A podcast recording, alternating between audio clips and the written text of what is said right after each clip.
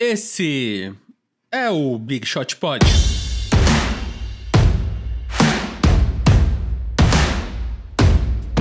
Big Shooters e Big Shooters, tudo bem? Saudade de vocês. MM aqui, voltei. Semana passada não estava me sentindo muito bem, ainda não estou 100% da minha hepatite. Minha rinha de vírus aqui ainda tá aceitando aposta. Mas hoje estou aqui com um trio levemente diferente do trio tradicional. Temos Vavo Mantovani. E aí, gente, tudo bem? Como vão vocês? E o nosso quarto elemento surpresa, aqui nosso Steve Kerr, do, do Big Shot Pod, e Yuri Fonseca. Olá, olá a todos! Eu fui requisitado para entrar, matar a bola do título e cá estou. É isso, então hoje Guilherme Pinheiro está cuidando de seus rebentos ali, e aí eles estavam muito inquietos por causa da quarentena, então a gente deu descanso para ele. Aí Yuri entrou aqui pra ah, literalmente cinco minutos do, pra, antes da gravação. A gente falou com ele e ele topou. Então, brigadão aí, Yuri, por fazer parte aqui dessa gravação do episódio 72, se não me engano. Não, estamos juntos. De 72 eu acho que eu fiz 7 já, então uma contribuição boa para a história do programa. É, não, daqui a pouco a gente já vai ter que te colocar na fotinho ali junto, é, junto de nós. É. Sim. E já aí, diria, Vavô? Já diria Fala. Guilherme Pinheiro, chegamos ao, ao episódio 72 para esfregar na cara de todos aqueles que duvidaram que a gente chegasse aqui. é ainda bom, né? estamos, né? ainda estamos na busca de alguém que duvidou que a gente chegasse a um número X de episódios. mas caso exista essa pessoa, esfregando na cara. Esfregando na cara. E é isso, né? As pequenas felicidades do. As pequenas alegrias do dia a dia como, como diria menino Leandro Roque Emicida. Então a gente tá feliz de estar aqui com vocês nesse episódio. É, alguma notícia aí nessa semana? No mundo do basquete, na vida pessoal de vocês? Vamos encher uma linguiça aqui, né? Porque já Cara, que a NBA no, tá parada. No mundo do esporte, tivemos a volta do campeonato alemão de futebol, mais conhecido como Bundesliga. Sim. E outro dia eu tava, sábado, domingo, sei lá, tava passando pelo, pelos canais. E aí eu vi aquele jogo de arquibancadas vazias, assim, frio, triste, melancólico. Uhum, uhum. Não durou 20 segundos, menos 10 segundos no canal e eu tirei. Prefiro ver reprise de jogo da NBA. Porque... E já deu cagada, né? Que eles voltaram e no, no próprio fim de semana já teve um time que pegou Covid e um técnico que sabe, porque eles estão fazendo um esquema que é. A gente até falou aqui, né? Então vamos, então vamos voltar aqui. A Bundesliga tá fazendo um esquema que é aquele esquema que a NBA propôs fazer até em algum momento, que é colocar os times nos hotéis. Né? Então os times e a equipe, equipe técnica fica dentro dos hotéis e só vão pro, pro, é, pro estádio e voltam. E aí teve um time já, que no fim de semana, uma, uma galera do time já testou é positivo para Covid. Eles estavam. Eles tinham testado negativo, aí foram pro hotel e pegaram lá. E aí teve um técnico que saiu, ele foi no mercadinho comprar, comprar creme, de, é, creme dental, uma coisa assim. E aí ele não pode mais. Até. É, é acho que é 15 dias mais dois testes negativos de, é de Covid para ele conseguir ser técnico do time de novo. Porque aí ele não pode nem estar tá no hotel com os caras. Então, uh, cara, é essa treta é, que, o, que o esporte não vai. Não, eu, dizer, vocês, eu vi. Vocês viram o, o, teste de amostragem que fizeram lá em Manaus? Uh, só pra galera só explicando. Uh, uh, eles vão. Eles calculam uma amostra que consiga representar com uma porcentagem bem alta a população inteira. E no caso, acho que eles foram 200 e tantas, 250 pessoas, sei lá. Foram nas casas das pessoas por amostragem, que, é, que tem que ser aleatória, né, no caso. E eles, e eles viram que. Não, acho que 235 pessoas eram que estavam infectadas, num universo de, de 2 mil e poucas. Ou seja, eh, por amostragem, eles viram que 11% da população de Manaus está com o Covid. Como Manaus tem 2 milhões e pouco de pessoas, a, a estimativa é que tenham mais de 200 mil pessoas com Covid. E se der para se der para estimar o número dos outros lugares com, com essa pesquisa, claro que não, porque cada lugar é um lugar, mas digamos que, que 10% das pessoas tenham Covid. Ou seja, no Brasil seriam 2 milhões de cada. 20 milhões é, de casos. Não, 20, 20 milhões, milhões é, é, é quase 30. Então, tipo, é. é. muito mais gente do que tá pensando, tá ligado? Tá muito além do, do da margem de erro isso para calcular. E não, não, foi uma amostra mal feita, na verdade é pouca gente. Não, não é não, cara, tá muito é, além não, da tá. margem de erro. Então, eu acho que. Eu não sei porque não fazem isso em todos os lugares também, mas enfim, podiam fazer uma, uma, uma, uma pesquisa por amostragem aqui em São Paulo, por exemplo. Vai ver, não sei quantas pessoas precisa ver para a amostra ser bem confiável, mas digamos que precisa de 4 mil, 5 mil, 6 mil, não sei. E ver, cara, e aí tu consegue estimar quantas pessoas tem, cara, e aí tu pode até localizar focos e tudo mais, enfim. É, claro, é, é que sei, São Paulo tá tendo não uma... fazem isso. É, por causa de dinheiro, porque é, é muito então... caro. Mas enfim. É, não, é caro e em São Paulo tá tendo uma treta bem grande. Que eu, dos, dos outros trabalhos que eu faço, eu tô ajudando vários coletivos e ONGs aí. E ajudando, às vezes, só dando umas ideias, né? Tipo, é, é coisas técnicas e tal. E, cara, a quebrada tá muito fodida. E aí, pra galera chegar lá, sabe? Tipo, é um projeto mesmo, né? Então, eu sei que muita gente não gosta quando a gente entra em politicagem, mas é um, é um projeto, no final das contas, que às vezes nem vale a pena, assim. Além de ser caro, tem um custo político, né? E midiático grande. Você saber que o seu governo, o seu governo tem X pessoas, X milhões ou milhares de pessoas doentes, né? Pô, eu fiquei então, tão na é bad que eu vi na. Eu vi, eu vi que a Grécia reabriu a Acrópole lá para visitarem. As pessoas já podem ir na. na é, a Nova Zelândia, as crianças já estão indo pra escola. Pô, meus amigos lá da Austrália, tudo, eu, tudo não, os três, meus três amigos da Austrália se reuniram, fizeram um churrasco, celebrando que podem se encontrar até 10 pessoas, eu acho, na Austrália. Na Espanha, Sim. For, fora Madrid e Barcelona, pode até 100 pessoas, ou tipo, dá pra fazer até uma baladinha já. Uh, mas enfim, e o Brasil, o Brasil não chegou nem no pico, né, meu? Não. Ah, mas tá voltando, né? Na China eles já estão voltando. 5 mil é... casos, né? Eu vi ontem. É, eles estão. Os, é, os lugares que abriram duas, três semanas atrás já tá tendo caso novo, então eles estão tendo que é, abrir quarentena de novo em alguns lugares. E vai ficar assim, né? Pô, o... e o Brasil, o Brasil tinha tudo para se aproveitar das informações dos outros países que vieram primeiro, né? Tipo, tu veio depois, tu pode aprender com a lição dos outros, tá ligado? E tu não aprende. Mas é você muita... quer ciência? Você quer informação, velho? Tá doido?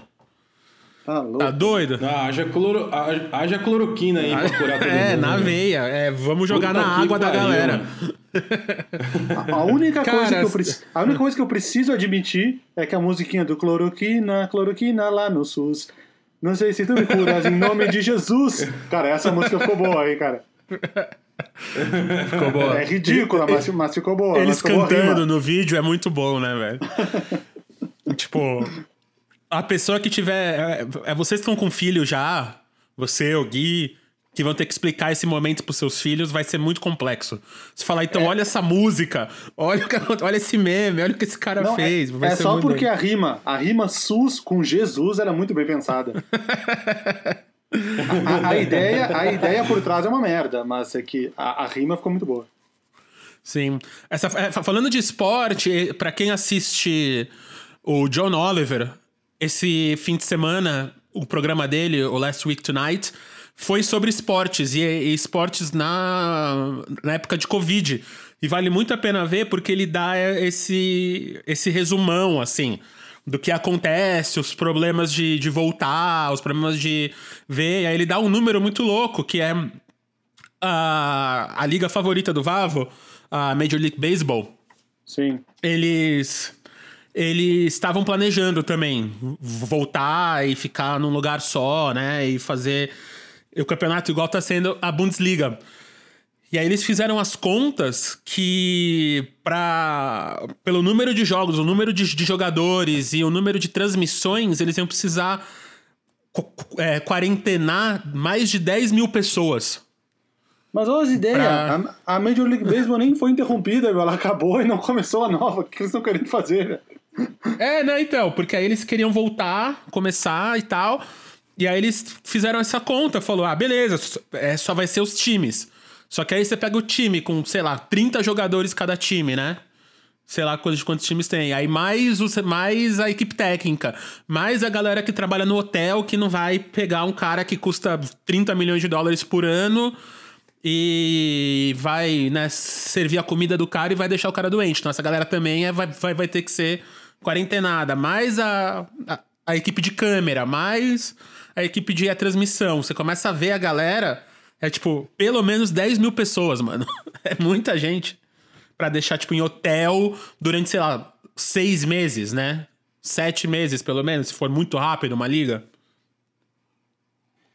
Cara. Então é foda.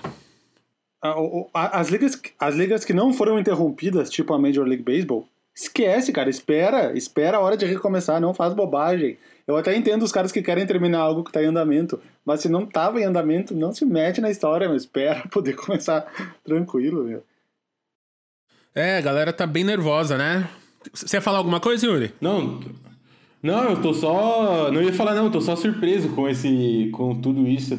E eu não sei quando vai voltar as coisas também, né? Eu não sabia desse lance do, da Bundesliga, eu achei que tava meio que que voltando. E eu achei uma coisa, eu ia só comentar, uma coisa muito, muito idiota que a FIFA colocou, que é não pode abraçar na hora do gol. Os caras ficam se marcando no escanteio, no, na, na bola parada, é. e, e a hora, na hora do gol eles não podem se abraçar, mas eles se abraçam durante o jogo todo. não faz sentido nenhum, é.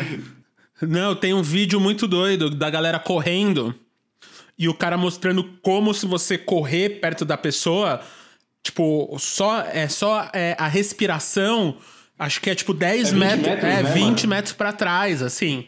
Porque a é, respiração fica isso. parada e tal. Então, qualquer, qualquer jogador, né? Tipo, você tá ali é meio campo, né? tipo, se você, é, tá, então. se você tá no meio, no, no, na metade do campo, o seu goleiro pode ficar não, doente. Então, foda-se, tá ligado? Não faz sentido. Não faz sentido. E aí a, a, FIFA colocou que o, o, árbitro pode mostrar cartão amarelo se os caras se abraçar, mano. É, os caras. Meu É que é muito dinheiro céu, e os caras são desesperados, né? No, é, no Jamie Oliver, eles. No, oh, no Jamie Oliver. No, é, no John Oliver, eles, ele, ele fala isso. Ele coloca um cara de um técnico de, de college alguma coisa. Não lembro se é, de, se é de corrida, qual coisa de, de college que é. E ele falando, assim, tipo, na cara dura, assim, ele falando pra galera da faculdade, numa, numa ligação, falando: galera, a gente tem que voltar, porque esses moleques têm 20 anos, se eles ficarem doentes, quase ninguém vai morrer, e é muito mais importante a gente pegar o dinheiro que tá vindo, tá ligado? O dinheiro do Estado, uhum. o dinheiro da transmissão. Os caras, como assim, velho? Tipo, uns moleques lembrou... de 20 anos. É. Me, lembrou, me lembrou um protesto que eu vi uma, um vídeo lá nos Estados Unidos, alguma coisa, que alguém foi atrás da câmera e levantou um cartaz. Sacrifice the weak, tipo, sacrifiquem os fracos. Eu falei, meu, essa pessoa devia ser presa. Quem levanta esse cartaz é. deve ser preso na hora, velho. Na sem, hora, sem, mano. Sem fiança, velho. Quem que mostra isso, meu? Tá louco, É, velho. não, não faz. O, o cara, porque a, a WWE, né? Já voltou também. E, e, e, é tudo na Flórida, né? Então o UFC, todo mundo tá voltando, na, tá voltando lá. O UFC, se não me engano, eles vão abrir uma. Eles estão reformando uma ilha. Eu não sei se vocês viram isso. Que vai chamar Fight Island. E aí a galera vai tudo pra essa ilha e vai, e vai ficar rolando lá o UFC. Mas ao mesmo é tempo é, teve o é jacaré tipo lá, o brasileiro. é tipo as tra transações em águas internacionais. Os caras pegam um barco, vão pro meio do mar faz o que tem que fazer sem, sem nenhuma lei e volta, tá ligado? É. Aí o UFC tá indo pra lá, mas já teve o Jacaré nesse último brasileiro, que ele e a equipe dele estavam estavam com Covid. E aí, tipo, quem vai ser? Então é uma, uma, uma treta absurda. E quase sempre é essa grana. Aí o cara da, da WWE lá, que é aquela luta livre coreografada, que até aparece no, é no Last Dance, a gente vai falar sobre ela de novo nesse episódio com o Rodman lá, ele falou uma parada é. muito louca numa gravação. Ele falou: Cara, a gente tem que criar conteúdo porque as pessoas estão em casa e elas estão precisando ver homens fortes com corpo cheio de óleo em suas sungas. Uma coisa assim. tipo, ele foi muito específico, assim, tá ligado? Eu falei, tipo, as pessoas estão sem nada para fazer, o que melhor para alegrar elas? Eu falei, caralho, mano. Que doideira. Mas teve uma a última coisa só, antes de sair desse assunto, que o Jamie Oliver fez que é muito bom, que já era um vício que eu tinha do passado. Que eu não sei se vocês já viram aquelas corridas de bolinha de gude no, no YouTube. Sim, sim, no Twitter, no Twitter eu vejo. Uhum. É, então. E aí é um, é, um, é um canal lá da Holanda. E aí o Jamie Oliver, ele, ele falou, cara, se, a gente quer ver esporte, por que a gente não vê um esporte... John Oliver, cara, por que eu tô chamando de Jamie Oliver toda hora? O John Oliver, ele, ele falou, cara, tá aí um esporte que é seguro, que é um, um, um ser humano, a câmera e as bolinhas. Então, para alegrar todo mundo, ele foi lá e ele bancou a temporada inteira de 2020. Então, tipo, todos os vídeos vão ser patrocinados pelo, pelo programa dele. E vai ter uns vídeos especiais, umas paradas dessa. Mas ele é bancou e vão ser, acho que, 20 corridas. 20 eventos ao vivo das bolinhas de good lá. Eu achei muito foda. Que bom ter dinheiro, hein, mano? É? Não, tipo, e aí ele vai doar. Amém ter dinheiro. Toda. É, é toda corrida que tiver a bolinha de good que ganhar vai doar, vai do, o time da bolinha de good vai doar 5 mil dólares. Então, tipo, eles vão doar mais de 100 mil dólares pra. É, em, em nome das bolinhas de good pra organização dos Estados Unidos, tá ligado? Ah, tá, tá, aí uma corrida que eu não queria ganhar, hein? Se eu ganhar, eu tenho que doar 5 mil dólares. Tá aí uma corrida que eu não quero ganhar. É tipo não, eles vão doar tipo em nome. Estrela. tipo estrela é, da calçada eles... da fama, tá ligado? Que a pessoa Você da paga. estrela da calçada da fama tem que pagar tipo 30 mil dólares por ano. Uma parada assim. Falei, pelo amor de Deus, não me coloca nisso, cara. Senão eu tô ferrado. Pela manutenção, tá ligado? E é realmente muito é. caro. Não, mas, uh, mas é isso. Então, acho que vai demorar um tempo pra gente ter esportes que não sejam homens seminus se batendo ou, ou, né? Fazendo várias dessas ligas que abriram agora provavelmente vão, vão se cancelar de novo, porque é um desses caras milionários, né? Ficar doente ou começar a ficar doente que, tá, que vai rolar. É no próprio beisebol. Tem um, um, ou dois caras bem fodões, assim, desses caras su, é, super famosos, que já falaram que não voltam, que se a liga voltar, e aí a liga tá vendo que se pá não, não rola. Por, é porque esses caras não vão, não vão fazer. Então tá bem. Tá, vai, é, vai demorar. Então vamos ver as bolinhas de good ou documentário sobre esportes. Igual o The Last Dance. Last que a gente dance, viu. Last Dance, Last Dance. Então o é, Last é o Dance aqui. É o mesmo assunto. É, acabou. Acabou a, grande a pergunta série. É, a grande pergunta é: o que faremos na semana que vem? Eu tenho uma ideia, eu tenho uma ideia. Depois a gente fala no, no privado. É uma, é, é uma ideia que, eu, que, eu, que a gente falou na sua live lá, na primeira live que a gente fez no seu canal. E aí a gente faz pra semana que vem. Mas tá aí, então. A ESPN e a Netflix colocaram no ar os últimos dois episódios ontem pra gente aqui, anteontem, se você tá ouvindo no lançamento do programa na quarta-feira. Então, segunda-feira foi pro ar os dois últimos episódios. E o Last Dance, que já é uma série que foi adiantada por causa do Covid, né? Que a ESPN não tinha o que passar. E aí ela adiantou que só ia estrear em junho, né? Junho, julho.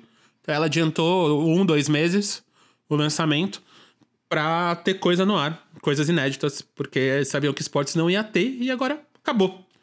Acabou a Tetra. Agora é só Bundesliga e... pra gente. Bundesliga.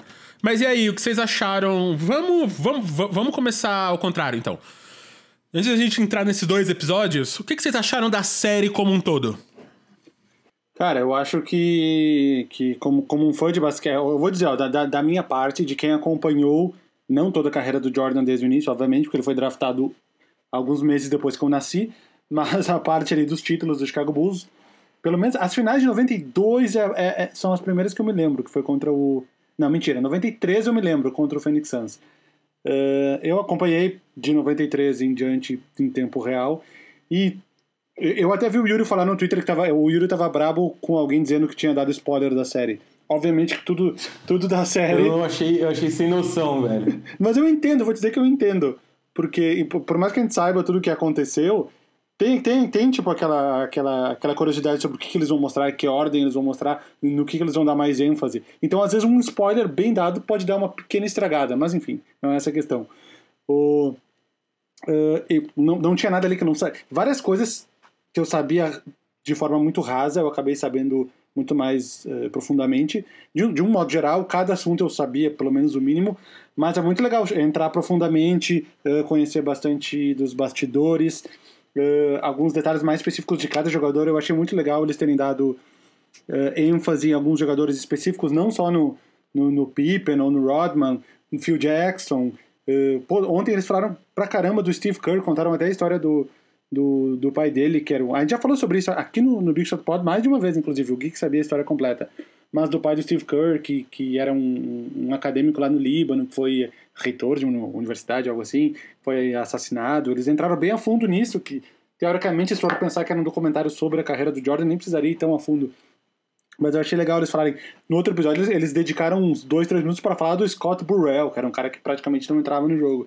Então, eu achei bem legal eles dar, essa importância devida a todos os, a todos os envolvidos, principalmente o jogador do Chicago Bulls. Eh, mas também, sei lá, o Red Miller. Teve, teve, teve uma parte bem significativa sobre o. Não tanto do Malone e do Stockton ontem, mas sobre o Red Miller. Ele teve um papel bem importante, inclusive falando algumas das falas mais é, significativas, não só na, na, semana passada, lá no oitavo episódio, quanto no início do, do nono episódio. Então, falando mais de âmbito geral, gostei da, da profundidade que entraram nos assuntos, gostei deles terem falado de outras coisas que não apenas Michael Jordan, porque eu acho que se ficasse em cima do Jordan o tempo inteiro martelando ia ficar talvez um pouco cansativo. E, e as imagens, cara, as imagens antigas numa qualidade muito boa, aquele granuladão de, de, de 22 anos atrás, né? Eu achei as imagens legais pra caramba. Já tem um lugar bom aí pra roubar. A Yuri, pra nós roubar umas, umas imagens boas pra colocar nos nossos vídeos. Já tem de onde roubar aí. Basta ter um, um login do Netflix.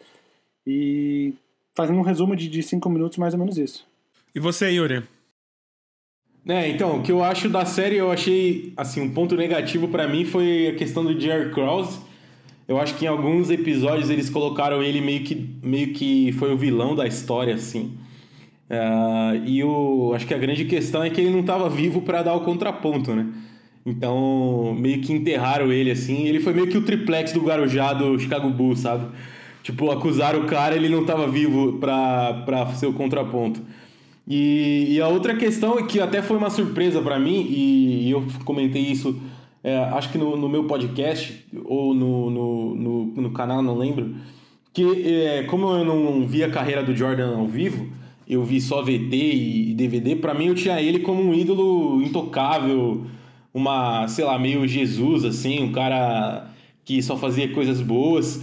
E isso foi quebrado, assim, um pouco, é, porque ele era meio, meio meio cuzão, assim, com, com os, os companheiros de time.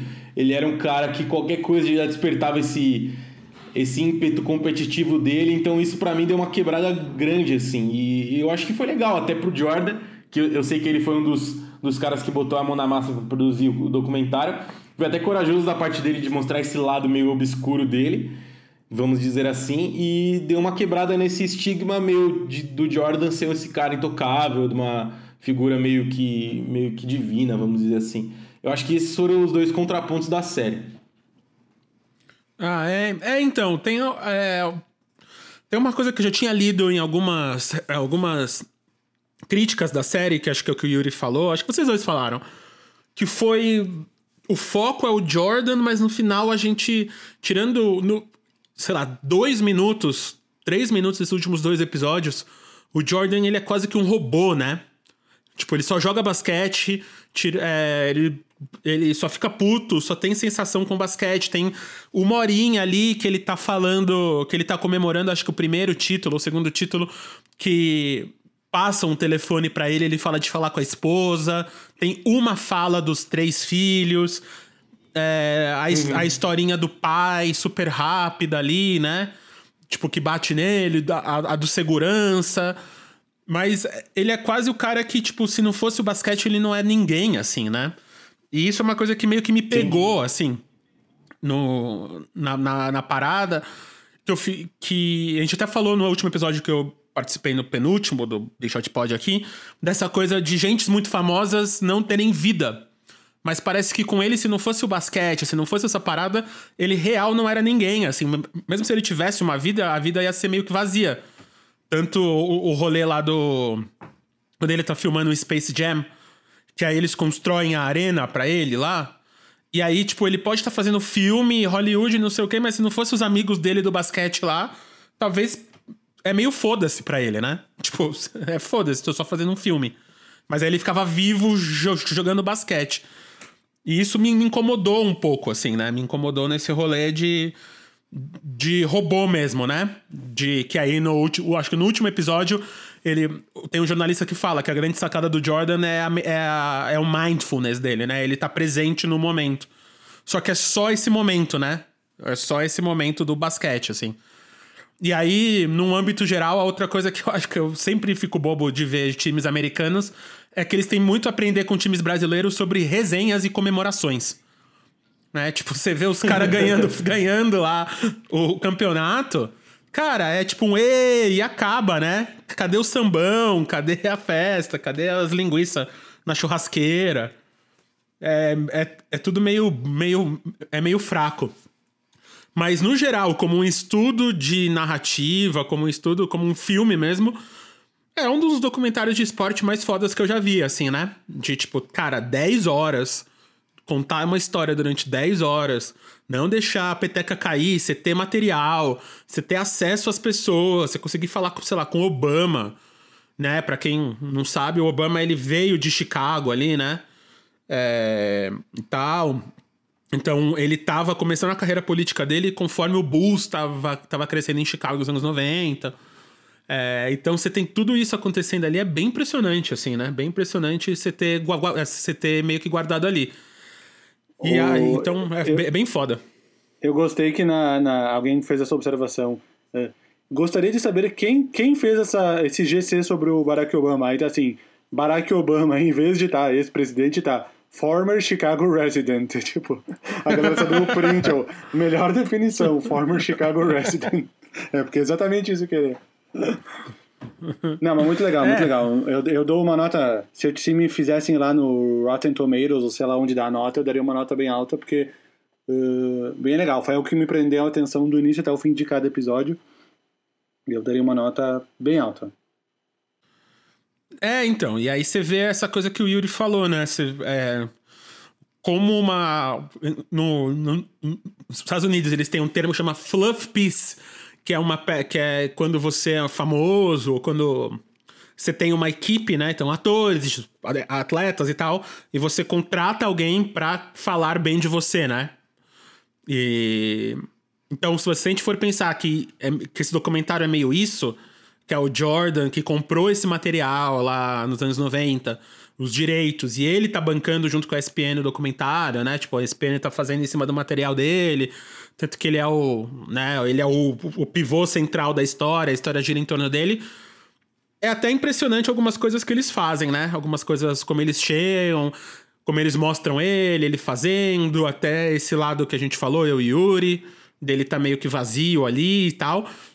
Uhum. Então, ao mesmo tempo que mostra ele como herói na quadra, esse outro lado, assim, você vê que até é meio impressionante o, o, o, o produtor do documentário se mostrar sendo vazio, assim, né? Isso eu, eu, eu achei consigo bem imaginar. Foda.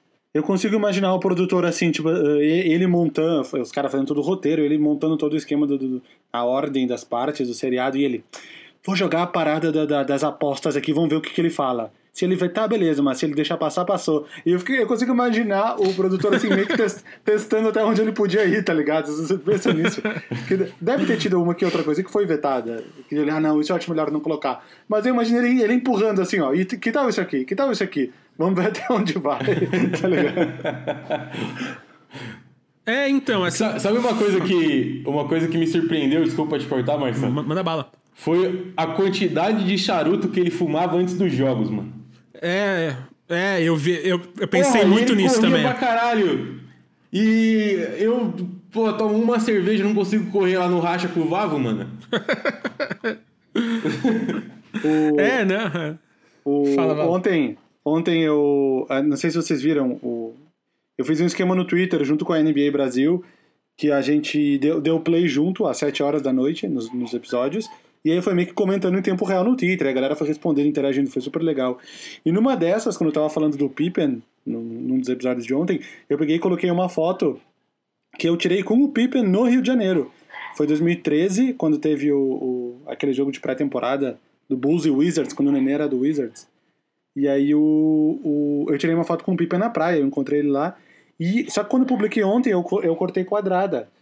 E, e, e, aí ficou de fora da foto que ele tava segurando um baita de um charutão gigante de um palmo, assim. E ficou fora da, da, da foto. Mas então vale ressaltar que na foto que eu publiquei ontem no Twitter, o, o Scottie Pippen tava com um charutão gigante. Cara, ô, ô Vavo, tem uma, tem uma curiosidade da foto do, do Rio de Janeiro que você me contou uma vez que ele não quis levantar, né? É, então. É, ele tava, ele tava uh, sentado numa cadeira dessas de praia, não tinha ninguém perto, ninguém, absolutamente ninguém tietando. E aí eu vi ele, eu não sabia que ele tava no Rio, mas como o Chicago Bulls tava lá, eu pensei, só pode ser ele, porque eu vi de longe. Eu falei, ah, deve estar aí pra divulgação e tal. Aí eu entrei no celular e tava. O celular, a internet era meio ruim na época, né? 2013. Aí eu consegui entrar lá no site e vi que tava o Pippen e outros jogadores para fazer divulgação. Aí eu falei, ah, só pode ser o Pippen. E aí eu cheguei lá, posso tirar uma foto? Aí ele fez tipo assim, ah, pois é, tô aqui relaxando. Aí eu, ah, não, então beleza. Aí o Randy Brown, que é outro cara do Bulls, falou, não, não, dá teu celular aqui que eu tiro uma foto de vocês. Aí eu fui atrás do Pippen na cadeira de praia, aí ele abriu um sorrisão assim com o charutão. O Randy Brown tirou a foto e me entregou o celular. Eu falei, ô, oh, valeu, eu vou no jogo amanhã, tchau, tchau.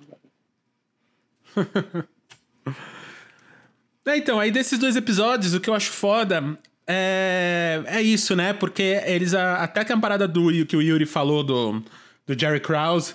E aí, nesse, nesses dois episódios, é um rolê que acho que, acho que é até da. Não sei se é o Care ou o Paxton que fala, ou até o Phil Jackson, não lembro agora. Mas é mais que fala que, tipo, que sorte a nossa de ter jogado com o melhor técnico, com os melhores jogadores e com o melhor manager da história da NBA, o Jerry Krause, sabe? Então, tipo. Ah, deu uma. Acho que deu uma. Deu uma puxada de saco ali pro Jerry Krause. É, então. Eu não queria tipo... ter falado daquilo. É, então, tipo, eles passaram. Eles ficaram oito, nove episódios falando mal do cara. Pra nesse, é. Pra nesse último, assim, ter uma fala só, né? tipo, pá! De. Olha só, o cara era fodão, ele montou o melhor time da história da NBA e tal. É. Eu acho bem doido. É, é, no final eu achei bem doido isso, assim. O... Sim, não, foi, foi realmente. Sabe o que eu achei engraçado? É, também um negócio que, que passou foi a, as entrevistas do Rodman, né, cara? O cara era muito doido, mano. O cara era doido. Ele mano. falando lá do. do da hora que ele, ele vai no MMA com o Rookie, Rookie Hulk Hogan. É, Hulk Hogan. E quando ele sai pra, no meio da temporada pra ir pra Las Vegas, eu achei brilhante, cara. Ele falando assim, tipo, como se fosse normal ele fazendo Não, é isso. É muito inaceitável. Imagina hoje, em pleno 2020, Nossa. um jogador sair no meio da final pra fazer algo relacionado à atividade física que pode vir a machucar ele. Embora seja tudo uh, stage, como é que fala aquelas lutas? Como é que fala isso? É, encenado. encenado. Teatral. Encenado. Embora é, seja tudo encenado ela haveria um risco de alguma lesão, alguma coisa. Imagina se um cara desse se machuca no meio entre um jogo 3 e um jogo 4, entre um jogo 2 e um jogo 3 de uma final Sim. de NBA. Seria muito inaceitável hoje em dia isso, cara. E na época, eu nem lembro, na verdade. Eu assistia nessa época, eu nem lembro disso acontecendo. eu lembro de ler sobre depois, mas na época eu não lembro disso. Claro que a, a velocidade da notícia era outra, né? Não tinha internet e tudo mais. Eu não lembro disso no meio das finais. Caras, na. Contar mais uma história da minha vida bizarra.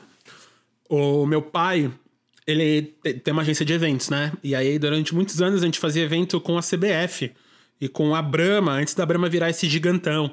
E aí, na Copa de 94, a gente tinha, tinha um evento que ele fazia que era uma casa mesmo, que a Brahma bancava, do lado da concentração do Brasil. E aí ficava tendo evento pros, pros é, patrocinadores, é, os jornalistas ficavam lá, então tinha. Então tinha samba, sabe? Bem, bem tipo Casa Brasil mesmo, de tipo. Era razoavelmente perto das, da, da concentração. E até hoje, quer dizer, faz alguns anos que eu não vejo, mas desde, tipo, dura, isso foi, isso foi 94, então 25 anos pelo menos. Toda vez que o Zagalo vê meu pai e me vê, por coisa que eu sou a cara do meu pai, ele xinga a gente porque toda noite o Romário, o Júnior Baiano, esses caras fugiam da concentração pra ir pra esse evento. Toda noite. e aí, tipo, às seis, o Zagalo tinha que acordar meia hora mais cedo pra ir buscar os caras lá, tá ligado? Tipo, eles tinham que fazer Nossa. lá. E aí os caras ganharam a Copa. Então eu falava, eu falava, ah, velho, o cara precisava disso. E é isso. É, o, Mas é foi o Romário. por isso, foi por isso eu que também acho, Eu também acho. Eu gosto de pensar nisso, assim, que foi, foi por isso, que os caras estavam descansados, estavam relaxados, é, então. tocando sambão ali e já era. E é isso, tipo, eles não bebiam, eles não usavam nada, só ficavam na resenha ali, curtindo com a galera, sabe? E... Uhum. Mas é isso, tipo, hoje é impossível. Tipo, o, o, o Neymar fica na casa dele com a galera, tipo, ele, ele nem sai, né? Ele nem vai numa, na balada, ele fica na casa dele jogando CS, a galera já, já fica puta. Então imagina é você ir numa balada, sei, tipo, no WWE, é, tomar uma cadeirada na, é, na, é, na cabeça, né? Mas a parada. Um... Sem noção, cara. Fale. Não, eu ia puxar um assunto novo, que deu um mini silêncio. Eu ia puxar um, um assunto do rapidamente do Steve Kerr. É, pessoas que começaram a acompanhar a NBA mais recentemente, antes, até, antes do Last Dance, sempre viram o Steve Kerr como um técnico, né? Sendo que o Steve Kerr começou a treinar em 2014, 2015, no ano do, desse primeiro título dos Warriors, recentemente. Ele era comentarista da, da TNT até então. E o Steve Kerr, para quem está por fora, ele é um cara que começou jogando lá no, no Cleveland Cavaliers, reserva do Mark Price. Dali, depois ele foi para o Chicago Bulls, ganhou no, no final dos, do, dos anos 90, ganhou os títulos. Saindo do Bulls, na temporada seguinte, depois do Last Dance, ele foi para o San Antonio Spurs, foi campeão em 99, foi campeão em 2003 e com os títulos de técnico ele tem um total de oito títulos na NBA, o Steve Kerr. Então ele é um cara com uma, uma história que vai muito além desses últimos anos de, de, de treinador dos Warriors, que, que teve esses últimos três anos. Eu tô, eu tô tentando abrir, cara, eu, a minha internet tá muito lenta, porque eu, o meu computador velho, ele não tá compatível com esse modem, então eu fico usando um Wi-Fi aleatório aqui. Então só para não falar, só para não ter falado bobagem, ele começou no Phoenix Suns na temporada de rookie, aí ele foi pro Cleveland, que começou a se destacar, jogou uma temporada no Orlando Magic e aí ele foi pro Bulls em 93, 94, que foi o primeiro ano sem o Jordan. Então, e ficou lá até 98, foi pro Spurs e ficou até 2003 quando se aposentou. Cinco títulos como jogador, e três títulos como técnico. E mais incrível ainda é que ele estava tanto na campanha de 72 vitórias do Chicago Bulls, que era a melhor da NBA como jogador, quanto na de 73 do Warriors, que é o novo recorde, como treinador. Então ele estava presente nas duas maiores campanhas da história da NBA. E ele é um cara que tem um background uh, que vocês viram no, no, último episódio aí da, da história do. O, o Steve Kerr, ele nasceu no Líbano, a gente já falou isso aqui num outro episódio. Ele nasceu no Líbano, porque o pai dele estava lá na época que ele nasceu, e tem essa história uh, envolvendo o pai dele, enfim, quem assistiu ontem viu, uh, do pai dele que foi assassinado. Então ele é, um, ele, é, ele é um personagem muito bom. Por ele ser um personagem muito bom na história da NBA, acredito que por isso tudo que eles deram também um. E ele fala muito bem e tudo mais, que eles deram um, um papel bem importante, vamos dizer assim, para ele aí né, nesses últimos episódios. Só faltou pro Steve Kerr na, no, na temporada de recorde do Warriors fazer aquela camiseta, né? 73 vitórias não são nada sem um título. É. que os caras perderam pro Cleveland de virada, mas tudo bem. É, o. O. Cara, a parada do Kerr é uma parada que é, é também é quase uma. Como uma. Como chama? Uma humanização do Jordan, né? Porque quando ele é. fala ali, porque ele passa a bola pro, pro, pro Curry ali pra ele fazer a cesta, né? Tipo, a última cesta lá do quinto título ou do sexto já? Quinto, do quinto. Do quinto. É, é do quinto. Aí ele vira e fala, acho que é a primeira vez que ele fala de um companheiro de uma maneira não não é violenta e sarcástica, assim, né? Que ele fala, é, é aquela foi a hora que eu vi o Steve brilhar né? Tipo, eu, é, foi bom ver ele sair das sombras, ele sair. Tipo, ele fala com até um certo carinho. Aí corta pro Kerr no último episódio, falando: É, você vai ver que o Michael, ele não era aquele cara, aquele bully, né? Aquele cara, tipo, ele meio traumatizado, assim. Né? Tipo, ele, ele tentando falar bem do Jordan, é mas só que traumatizado. Assim, de tipo, não, eu não vou fazer isso de novo nunca, tá ligado?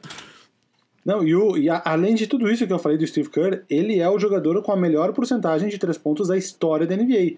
45,4% de três pontos. E se pegar só a fase do Bulls, que foi a melhor dele, 47,9% de três pontos. Isso é surreal. Nenhum jogador atual chuta isso. E ele teve ó, uma, duas, três, quatro temporadas acima de 50% de três pontos. É algo muito bizarro. Eu, eu, eu, não sei qual foi o último jogador que chutou acima de 50% numa temporada, mas o Steve Kerr tem quatro temporadas. E mais uma coisa aqui, ele jogou 910 jogos na carreira. Sabe quantos como titular? Hum. 30. Só 30 jogos como titular. Nossa, nossa. 29 nos Cavs e um nos Spurs. Nenhum no Chicago. Mas meio que ele fala isso no, no documentário, que ele fala, ah, eu tinha 4, 5 arremessos por jogo é. nos Bulls e isso era pior ainda com o Jordan, então eu tinha que acertar. Acho que essa pressão fez a, a porcentagem dele subir significativamente também. É, e, e, ele jogou. Ele jogou os 82 jogos nas primeiras quatro temporadas no Bulls. Aí na última ele jogou 50. Mas põe que ele botou uma sequência de pelo menos 328 jogos sem perder nenhum, né? Jogando 20, entre 22 e 24 minutos por jogo, que é bastante tempo. Tem titular que não Sim. joga isso na NBA, então era um cara que tava ali na quadra metade do tempo durante 4, 5 anos, tá ligado? Sim. E matando bola, né? É, oito. Mas tem essa coisa também do. do time como um todo, do Bulls, né? De tipo, até a montagem final ali, o, o crédito final, né? O, o GC final, falando o que aconteceu quando o time acabou. Que tem o Jordan, mas você vê, tipo, o, o próprio Rodman, que a gente já falou um pouco dele aqui, que o Phil Jackson entendia que o Rodman ele podia ser um cretinão, né? Tipo, fora da quadra e ter essa persona mais difícil e tal. Só que dentro da quadra o cara era um monstro e eles, precisavam desse cara no fundo pro Jordan e Pippen e a outra galera brilhar na frente, né? Da quadra. Então a. É a tempestade bem perfeita, assim, né? Que esses caras tiveram de ter o Pippen, que era quietão e meio esse lorde, e se doava pro time, não queria dividir o holofote, com um cara que só queria o holofote e só brilhava, que era o Jordan, com o Paxton e o, e o Care em momentos diferentes ali, que dava esse apoio e no, eles também precisavam brilhar, mas, tipo, é na hora de aparecer, aparecia. Com o Rodman, né? Jogando, jogando na defesa. É, para mim, tipo, como novato no basquete, ver isso e ver. Óbvio que bem por cima, né? Mas só que. Porque a gente tá focando no Jordan aqui. Mas eu achei muito foda. Vocês não acharam? Realmente, o Marcel, é. É que eu acho assim, uma, várias, várias nuances, na verdade, nesse blues, né? Eu acho que uma que eu falei já deve ter sido foda conviver com o Jordan, porque, mano, como você bem destacou, o cara queria todos os holofotes para ele. E isso é, é muito complicado. E até meu, meu parceiro de programa lá, o Marquinhos, ele sempre destaca isso como a NBA é uma liga de jogadores e os técnicos têm meio que ser doma, é, encantadores de serpentes. Uhum. E o Phil Jackson fazia muito isso, né? Até no episódio que destaca a carreira dele, a filosofia budista e tudo. Isso serviu muito para montar esse, esse elenco do Bulls pro Jordan entender ah, ali no, no, no, antes dos primeiros títulos, mas quando o, Phil Jackson assume como o principal técnico, uhum. uh, como ele poderia, ele deveria confiar nos seus companheiros e isso ajudou os Bulls a, a serem campeões. Isso foi, foi fundamental pro, pro time de Chicago. E é interessante que no final, você falou antes de sobre os, os, os créditos, eles falam sobre o sétimo título, né? Que se o Jerry Krause ele. Eu tava até pensando isso quando você tava falando. Se o Jerry Krause e, e o Jerry. Eu esqueci o, nome, o, sobrenome do cara, mas o dono do Bulls. Se ele tivesse mantido o elenco, eles poderiam ter tido um sétimo, um sétimo título. E dos caras, e o, e o, e o Jordan até destaca isso, né? Tipo, ah, eu fiquei meio triste de ter parado, uh, parado no auge, porque eu acho que poderia ter continuado. E poderia mesmo, né? Porque ele voltou anos depois no Washington Wizards, né? E não voltou a ser o Jordan que era, mas fazia ali 25, 26 pontos por jogo e era um cara importante. E a gente não pode ser que teria, sei lá, 7, 8 títulos de NBA. Ah, é uma coisa legal de se destacar. Eu até vi o Vavo comentando no Twitter que um episódio bônus seria o Jordan no, no Wizards, né? Tipo, é, o décimo primeiro episódio. Podia ir um pouquinho mais além, porque eles realmente acabaram abruptamente, mais ou menos. Porque poderia ter detalhado que o fato da temporada seguinte a essa, a 88, ah, 98 99, é, ter tido um, lockout ali antes do início da temporada, isso, isso teve influência também. O, os jogadores tipo Rodman, o Pippen, eles só foram ser dispensados e trocados em janeiro. Foi muito tempo depois. A temporada não começou em outubro, foi uma temporada de 50 jogos que ficou muito tempo parada, chegou a ser colocado em risco, vai ter a temporada, não vai ter. O, o, o Rodman foi ser dispensado lá em janeiro, ele foi assinar com os Lakers lá quando já tinha começado em fevereiro a temporada. O Pippen foi trocado por Rockets por escolha de segunda rodada. Então, tipo assim, o, o, o realmente apertou o botão da, da implosão e, e, começou uma reconstrução naquele momento. E até a gente falou isso num episódio passado ou no outro, que eles podiam ter trocado o Pippen por uma coisa um pouco melhor. Que eles trocaram por um jogador que eu não lembro nem quem era, era um cara muito. Roy Rogers, aqui, ó. Eles trocaram o Pippen pelo Roy Rogers e uma escolha de segunda rodada com o Rockets. Pô, o time que tá se reconstruindo podia ter conseguido coisa melhor do que isso, né? Mas enfim, eles podiam ter. E a reconstrução dura até hoje, né? É, ia falar, de certa maneira. É uma reconstrução de 20 anos, né? Chegou até um momento bom ali com o Derrick Rose, o Joaquim é. Noah, o Deng, Taj Gibson. Aquele momento foi um momento bom, Carlos Boozer. Mas também, uhum. depois da lesão do Derrick Rose, segue a reconstrução até hoje. Mas eu acho que podia ter pincelado isso, ou pelo menos ter citado o lockout, que teve um mínimo de influência nessa, nessa decisão da diretoria do Bulls, ou pelo menos citar que ele jogou no Wizards depois, porque te, tem muita gente que está assistindo esse documentário que não é, tipo, fã ferrenho de NBA. A galera acha que ele parou ali e nunca uhum. mais voltou a jogar. Tipo, metade das pessoas que assistiram esse documentário não sabem que ele foi jogar no Wizards depois. Não sei nem se era de. E ele, enfim, não sei nem se era de interesse. de certa dele. maneira, né? Ou não? Cara, era um time no fraco Wizards. do Wizards. E em time fraco os números acabam um pouco inflados, que a gente falou, 20 e poucos pontos. E na última temporada eu sei que ele teve 20 pontos de média. Porque eu já vi um vídeo que no último jogo ele precisava fazer um número X de pontos para ficar com 20 redondos de média. E ele foi lá e fez, e aí hum. o, o ginásio inteiro aplaudiu. Na penúltima, não sei quanto é que foi. Foi um pouco mais, mas não foi 26, 27. Acho que foi tipo uns 23, 24. Mas, mas, mas, mas dava pra ele continuar jogando. É, dava, dava, dava, com certeza. É que ele tava cansado também, ele fala isso. É. E, e, os anos do Wizards era um time fraco que não ia chegar nos playoffs, então ele tava, tipo, ele era um dos. A gente até falou sobre a função dele, ele era um sócio minoritário barra gerente de alguma coisa. E e aí o, os Wizards não almejavam muito, ele era para ele ajudar no desenvolvimento dos jogadores, mas não ajudou, só atrapalhou. O Kwame Brown tem a história. Kwame Brown não, não rendeu por causa do Jordan. É, mas enfim, podia ter pelo menos pincelado isso. Ou então não, né? Fez, fez o last shot, a galera, a galera desliga a TV e, e não, e não vê o que, que tem depois também, não sei. E essa última série, esse último rolê foi, foi, foi muito. A última série, a última final deles foi muito final de filme mesmo, né? De tipo, outro time Não, vindo, vindo com raiva, eles tendo, tendo, sendo favoritos dois anos seguidos e encontrando o Bulls dois anos seguidos. O, a figura paterna do Jordan com câncer, né? Só faltou o Samuel L. Jackson de, de é treinador em algum momento ali, dando um discurso emo, é, emotivo pros caras, tá ligado? Gritando Dalila no, na beira da quadra. pra quem assistiu o Coach Carter. Exatamente, porque, cara, você vê que a história tá muito redondinha ali para eles, né? Tipo, do, a, a, a, história da mitificação do Michael Jordan, né? É, essa, essa última temporada, 98, com certeza foi a temporada mais difícil para eles ganharem, né? Teve aquela final de conferência com os Pacers, que eles deram uma, uma importância bem grande ali no vídeo, né? Mostrando todos os jogos, que nem eu falei, a entrevista do Red Miller super difícil. O Bulls ganhou no jogo 7 ali no detalhe, poderia ter perdido. O time do Pacers era muito bom. Tanto que chegou nas finais de 2000, né? Isso era 98. Em 2000, o Pacers chegou na final com esse mesmo elenco, que o time foi melhorando, melhorando, foi campeão do leste. E as finais contra o Jazz, o Bulls sem mando de quadra, começou jogando as duas partidas em Utah, chegou a ganhar uma, depois perdeu, perdeu o jogo que poderia ser o do título, que, que teria feito 4 a 1 em casa e teve que voltar para Utah, que nessa época era 2-3-2, né? Dois dois em Utah, três em Chicago e dois em Utah. Não é que nem hoje, que é dois, dois, um, um, um e ficar alternando entre as, entre as cidades. Então, eles estavam com o título ganho, entre aspas, e perderam a última chance em casa para precisar vencer fora e aí venceram no, no, no, famoso arremesso. Então, com certeza, dos seis títulos, esse foi o que eles passaram mais aperto.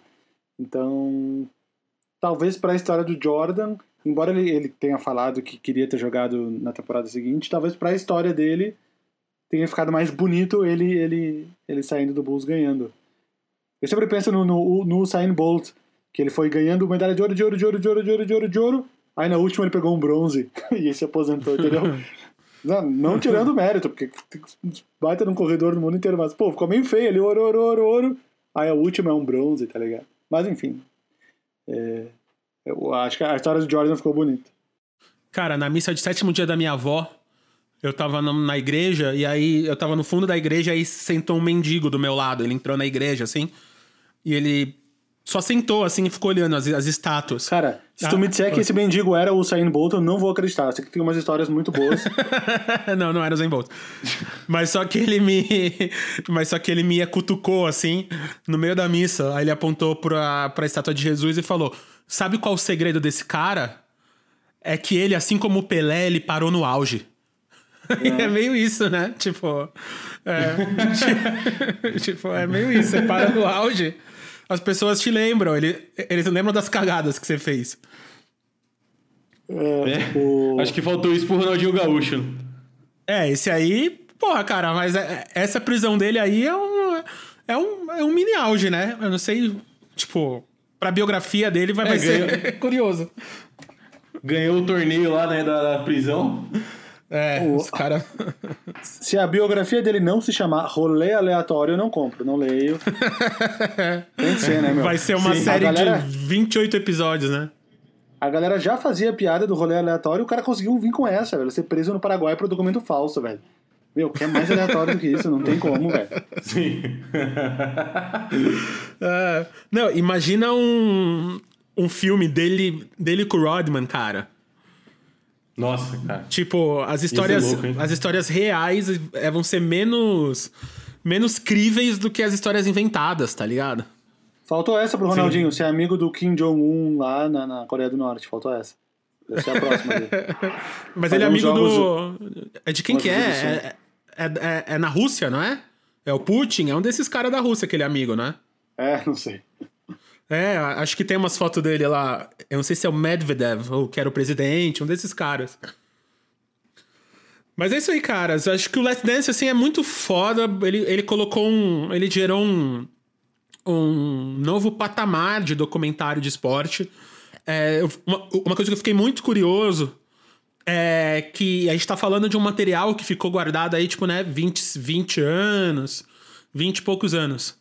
Mas, tipo, você pensa esses times, principalmente o time de futebol, esses times europeus, né? É, é Barcelona, Real Madrid, Manchester, que estão capturando tudo a todo momento para pôr em rede social, para pôr nesses rolês. Os próprios atletas estão fazendo. Então, imagina daqui 10 anos, como a gente vai ver um documentário sobre os Galácticos, sobre, sobre a época do, do, do, é, do Messi e é, o Neymar, tá ligado? No Barcelona. Tipo, a quantidade de material que esses caras não têm, a história que não dá para contar, assim.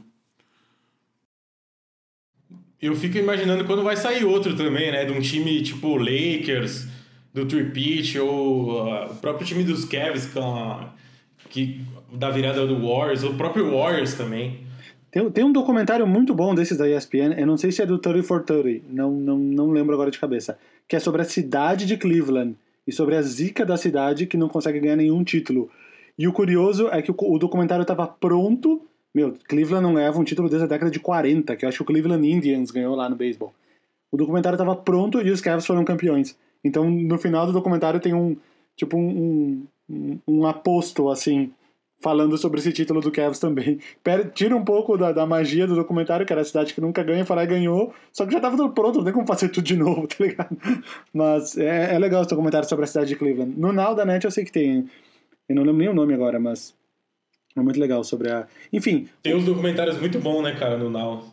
Sim, é, esses documentários ESPN, essa série 30 for 30, 30 por 30, que originalmente eram para ser só 30, já deve ter uns 300 agora, porque deu tanto certo que eles continuaram fazendo, mas manteve o nome. E vai sair um agora, tem várias de basquete. Tem uma muito legal do Red Miller contra o Spike Lee, Red Miller versus a cidade de Nova York, enfim, tem vários, vários, vários, vários. Uh, vai sair um agora do Lance Armstrong, né, do, do, ciclista, que era super campeão, e depois descobriram que ele pedalava dopado e acabou perdendo todas as vitórias e as medalhas dele. Uh, tá para sair essa semana lá nos Estados Unidos. Sempre demora um pouquinho mais para vir pro Brasil, mas deve estar tá chegando logo mais. E, enfim, cara, documentários de basquete é o que mais tem. E tem uns muito aleatórios, às vezes eu acho uns muito aleatórios no YouTube, meu. Tipo, tem uns documentários da Vice, da Vice americana, que são umas séries assim de, de meia hora. Tem um muito legal do Joel Embiid lá, na, lá em Camarões. Tem vários, vários, vários. Assim. É, questão, às vezes, é a promoção, né? Não chega nas pessoas para assistir. Esse do Last Dance chegou absurdamente. Mas tem vários outros documentários muito bons que às vezes não chegam na pessoa. Se der uma procura, tem o do Serge Baca é muito bom, que se chama Son of the Congo, filho do Congo, e ele é da República do Congo, muito legal também. Tem vários, vários. É só procurar que tem. No YouTube, no próprio YouTube tem vários. Sim. Aí só um comentário nada a ver, assim, que eu lembrei agora, que os, o segurança, tem um segurança do Michael Jordan que ele parece muito o cantor Ovelha. Isso me tirava toda vez. Várias horas que eu olhava, eu falava, caralho, velho, é o, é o, famoso cantor ovelha que tá ali. E eu fico imaginando ele protegendo, né? Ele branquinho, com aquele cabelo encaracolado, loiro, assim, protegendo um cara de dois metros de altura, um negão gigante, tá ligado? Tipo. Eu, só lembrei dessa imagem agora e eu tinha que dividir ela com oh, elas com. Yeah, yeah. Você é, tipo, eu acho muito foda. Tipo, ver essa imagem, acho que é importante a gente guardar ela aí pra posteridade. Eu acho que é isso, eu pato. Então, parabéns aí, NBA. NBA não, né? Yeah. Tipo, Chicago ESPN. Bulls, ESPN. Parabéns, parabéns pra esse Michael Jordan pela carreira dele. Muito bom, foi muito bem, acertou arremessos importantes, criou uma oh. cultura em torno dele. Muito legal esse cara, Michael jo Jordan, né? Michael Jordan. Jordan. Não, tem a. Falando na cultura, tem aquela fala do, do ex-dono do, do. Não, é do ex-commissioner, acho dele, dele faz o comparativo, né, do, do Jordan, a importância do Jordan. Que o Jordan, ele, ele ficou mundialmente famoso numa época que não tinha on-demand, não tinha internet e só 60 países, uma coisa assim, tinham 80, jogos da 80 países. 80 países tinham jogos da NBA, né? Eu e gosto aí... que ele falou que, que hoje tá em 215 países, sendo que nem tem tudo isso de país. O que, que ele tá contando como país? São 197 é. países na ONU. O que, que ele tá contando como país para dar 215, mas enfim. Ah, tipo, Basco, né? Tipo, é. Basco, Nepal. É... Que. Osasco. Osasco. Não, tem. Uma, uma, uma, vez na Alemanha, eu fui. Um, um, mês antes da Copa do Mundo, na Alemanha. 2000, é, foi 2006, né? 2006. Isso. Eu fui, eu, eu fui ver um campeonato que chamava FIFA Wild Cup que era times de regiões que, que, que, queriam virar países, mas ainda não eram consideradas pela ONU. Então era o Nepal, o País Basco. Não, peraí, é, o Nepal e... foi país há muito tempo. Não, o Nepal não. é país há muito tempo. Tá não, mas tem, mas não é reconhecido pela, pela China. Tem um, tem um pedaço ali do Nepal que não é. Não tá falando do é... Tibete? O Tibete, o Tibete, desculpa, o Tibete. Ah, isso aí. bom, bom. O tá Tibete. Tá que não saiu do Nepal, isso. Então, tipo. O Valvo conhece todas as bandeiras do mundo. Conhece, né? conhece. Do, o nosso. A do Nepal são dois Sheldon triângulos, um em cima do outro. Então, é muito foda essa bandeira. Eu lembro da bandeira por, por, causa disso. E aí eram sete territórios e o oitavo time era o São Paulo, que é um time punk lá de Hamburgo. Sim, sim. sim, É, é um time que é, é um time muito engraçado, assim, de lá. E, cara, eu fui ver o jogo São Paulo e Tibete. E aí, de um lado, a torcida do São Paulo era um bando de punk velho e do outro lado eram monges budistas. E aí eles ficavam cantando, tipo, tipo de. É, meditando e mandando uns mantras, assim, os monges com aquelas roupas meio que avermelhada e, e laranja deles, assim, sabe? Eles de olho fechado. Aí a galera com essa bandeira triangular, assim, foi um, um dos grandes jogos que eu fui ver na minha vida. Mas era um. Mas o campeonato era esse, era um campeonato tipo de, de nações que não existem. É, né? tô ligado. Que, que existem, tipo, mas não existem. É, tipo, sei lá, a Palestina, que é reconhecido por uns e não é por outros, aí tem uma seleção. Se bem que agora a Palestina pode jogar pela FIFA, mas enfim. É tipo uns países meio. Tá ligado? É, tá ligado? exato. Aí tem esse campeonato aí e eu fui ver um jogo 15 anos atrás, que foi muito foda. É, é isso, então... de mim. Eu não tenho nenhum exemplo tão legal quanto esse. Fora o dia que eu fui ver um jogo do campeonato peruano na cidade de Caiao, que fica ao lado de Lima, e os caras ficavam gritando, eh, fazendo gritos racistas pro jogador negro do outro time o jogo inteiro, do início até o fim. E era meio institucionalizado. Era tipo normal, só eu tava uh, impressionado com isso. É, só eu tava em choque, o resto do, do, do estádio todo gritando. Mas... É, mas isso aí é, isso é foda. Então é a isso, acho que... Jogo, a gente não tem jogo da semana, mas a gente tem. a gente faz o, bo, o boletim Boom Chacalaca, que são os vídeos da semana, e hoje teremos o boletim Yuri Fonseca também. É. Vai abrindo aí é, Me tira uma dúvida, então. É, vocês antes, vocês fizeram o sorteio semana passada de quem ganhou a parada? Não, não. A gente não fez, porque a gente não sabia, ia falar besteira. Aí o, o Gui até falou: vamos deixar para a próxima semana, quando o Marcel voltar, para a gente não fazer besteira. Beleza, então enquanto vocês dão um boletim aqui, eu vou fazer esse sorteio aqui. Boletim Boom Shakalaka. Here it comes! Boom Shakalaka! Nessa semana tivemos, conforme o, início da quarentena, desde o início da quarentena, estão, estão saindo um, está saindo um vídeo a cada dois dias. Nessa última semana tivemos um vídeo dos jogadores que chegaram às finais da NBA por três times diferentes. Tivemos o vídeo do jogo em que Brandon Jennings fez 55 pontos e ele estava recém no seu sétimo jogo na NBA como estreante. E tivemos o vídeo no qual até a, a, a, o Yuri Fonseca até fez uma participação sem saber. Foi o, foi o vídeo da seleção do New York Knicks de todos os tempos. Logo no início do vídeo eu, eu cito alguns torcedores do New York Knicks, eu ponho a fotinho do Yuri ali. E hoje, na verdade, para vocês, ontem de manhã, foi um vídeo que eu achei um dos mais legais de fazer, que era. Foi uma sugestão em um comentário, que era e se o Dream Team de 92 fosse formado quatro, quatro anos antes? Porque até as Olimpíadas de 88 os americanos não podiam levar os jogadores profissionais da NBA e para as Olimpíadas de 92 eles puderam. Então eles formaram o Dream Team que a gente conhece, que ganhou de todo mundo. Mas, e aí, mas se tivesse sido permitido quatro, quatro anos antes, quem seriam os jogadores? O time seria melhor, seria pior? Aí eu fiz o vídeo, lancei hoje, terça de manhã, então no caso ontem, para o dia que está saindo o episódio. Olhem lá no Buncho Calaca, esse vídeo eu achei super legal de fazer. Qual seria o elenco de um hipotético Dream Team de 88? Que obviamente seria campeão também, mas dei uma olhada lá. Yuri Fonseca, seu boletim.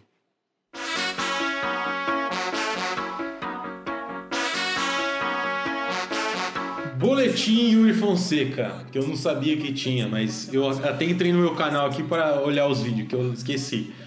Tivemos, eu tô fazendo reconstrução de time no NBA 2K, a galera gosta muito, está tendo bastante sucesso. Muito obrigado. Eu fiz dois, um reconstruindo Detroit Pistons e o outro reconstruindo o New Orleans Pelicans. E eu fiz um que rolou essa semana aí uma polêmica do Antetokounmpo no Warriors e eu fiz há um dia atrás se o Kobe Bryant é um dos 10 maiores da NBA, porque após a sua morte ele entrou na lista dos 10 maiores da ESPN. Foram esses os vídeos. É, esse boletim Bom Chacalaca foi criado porque não tem mais jogo da semana, né? Então se a galera quiser assistir alguma coisa, a gente tem que dar opções de vídeo. Entendeu? Ah, Entendeu? entendi. Muito bem. Então agora sim pode encerrar aí, Marcelo. Então é isso, ó. Quem ganhou foi o Vitor Oliveira. Parabéns, Vitor Oliveira vai entra em, manda uma DM pra gente, já mandei uma mensagem para você no YouTube. E é isso aí. Escolhe uma palavra aí para o, pra o sorteio dessa semana, Vitor. É, ó, Vitor. Yuri. Qualquer palavra? Qualquer palavra. Do mundo? Meu Deus, café. Qual? Ca café. Café. Café, mas aí você tem que escrever café Igual turco. K-A-F-F-E. Café. tá. Tá bom? Então é isso aí. Qual que é essa. Qual é que é dessa palavra aí? É para as pessoas assistirem o um episódio até ah o lá, final. Essa é a prova que o Yuri não ouve o podcast. Até o final, lá. exatamente. Vamos, vamos, colocar aqui. Não, eu, eu não escuto até o final. Eu, geralmente eu escuto lavando a louça. Sério. Então, para as pessoas assistirem até o final, a gente fala uma palavra, a pessoa tem que comentar essa palavra, é. e dentre as pessoas que comentarem, certo? A gente sorteia um mês de Big Shot Power All hum. Stars de graça. Entra no grupo do Telegram e tal. Ah, muito bem, muito bem. É, durante a temporada, o, o grupo do Telegram do, dos All Stars é mensagem o tempo inteiro. Que agora realmente tá meio parado, às vezes que o dia inteiro sem nada. Outro dia o assunto foi que nasceu a filhinha do Hugo, né? Hugo, nosso Hugo, assinante, verdade, parabéns aí, Hugo. Moçambique. Nosso assinante lá de Moçambique, que participou da nossa live no YouTube. Nasceu a Foi dele. um grande Hugo Mabilana. É isso, amigos. Parabéns aí ao Chicago Bulls por ter ganhado seis títulos 20 anos atrás. Vocês merecem. E aí, agora, vamos esperar que em 21 tenha um, um vencedor, né? Já que em 20 parece que não vai ter. É isso. Então, beijos. Falou, galera. Muito obrigado. Marcel? É, Yuri, é que Valeu. você já é de casa, a gente nem agradece mais, né? A gente só espera que você volte a semana que vem. Nem fala as redes é meio sociais, isso. mais. É, se, Não, se, precisar, vocês me chamam. Tranquilo. Fala aí. Eu vou deixar o telefone de casa aqui, caso eu esteja dormindo, vocês ligam no fixo. Alguém que tem fixo ainda, né? Então é isso aí. É. Ah, a rede social, quem sabe, sabe. Quem não sabe, vai atrás. Beijo, gente. Falou, gente. Muito abraço. Valeu! A gente é editado pelo Guido, produção da Ampere. Ampere.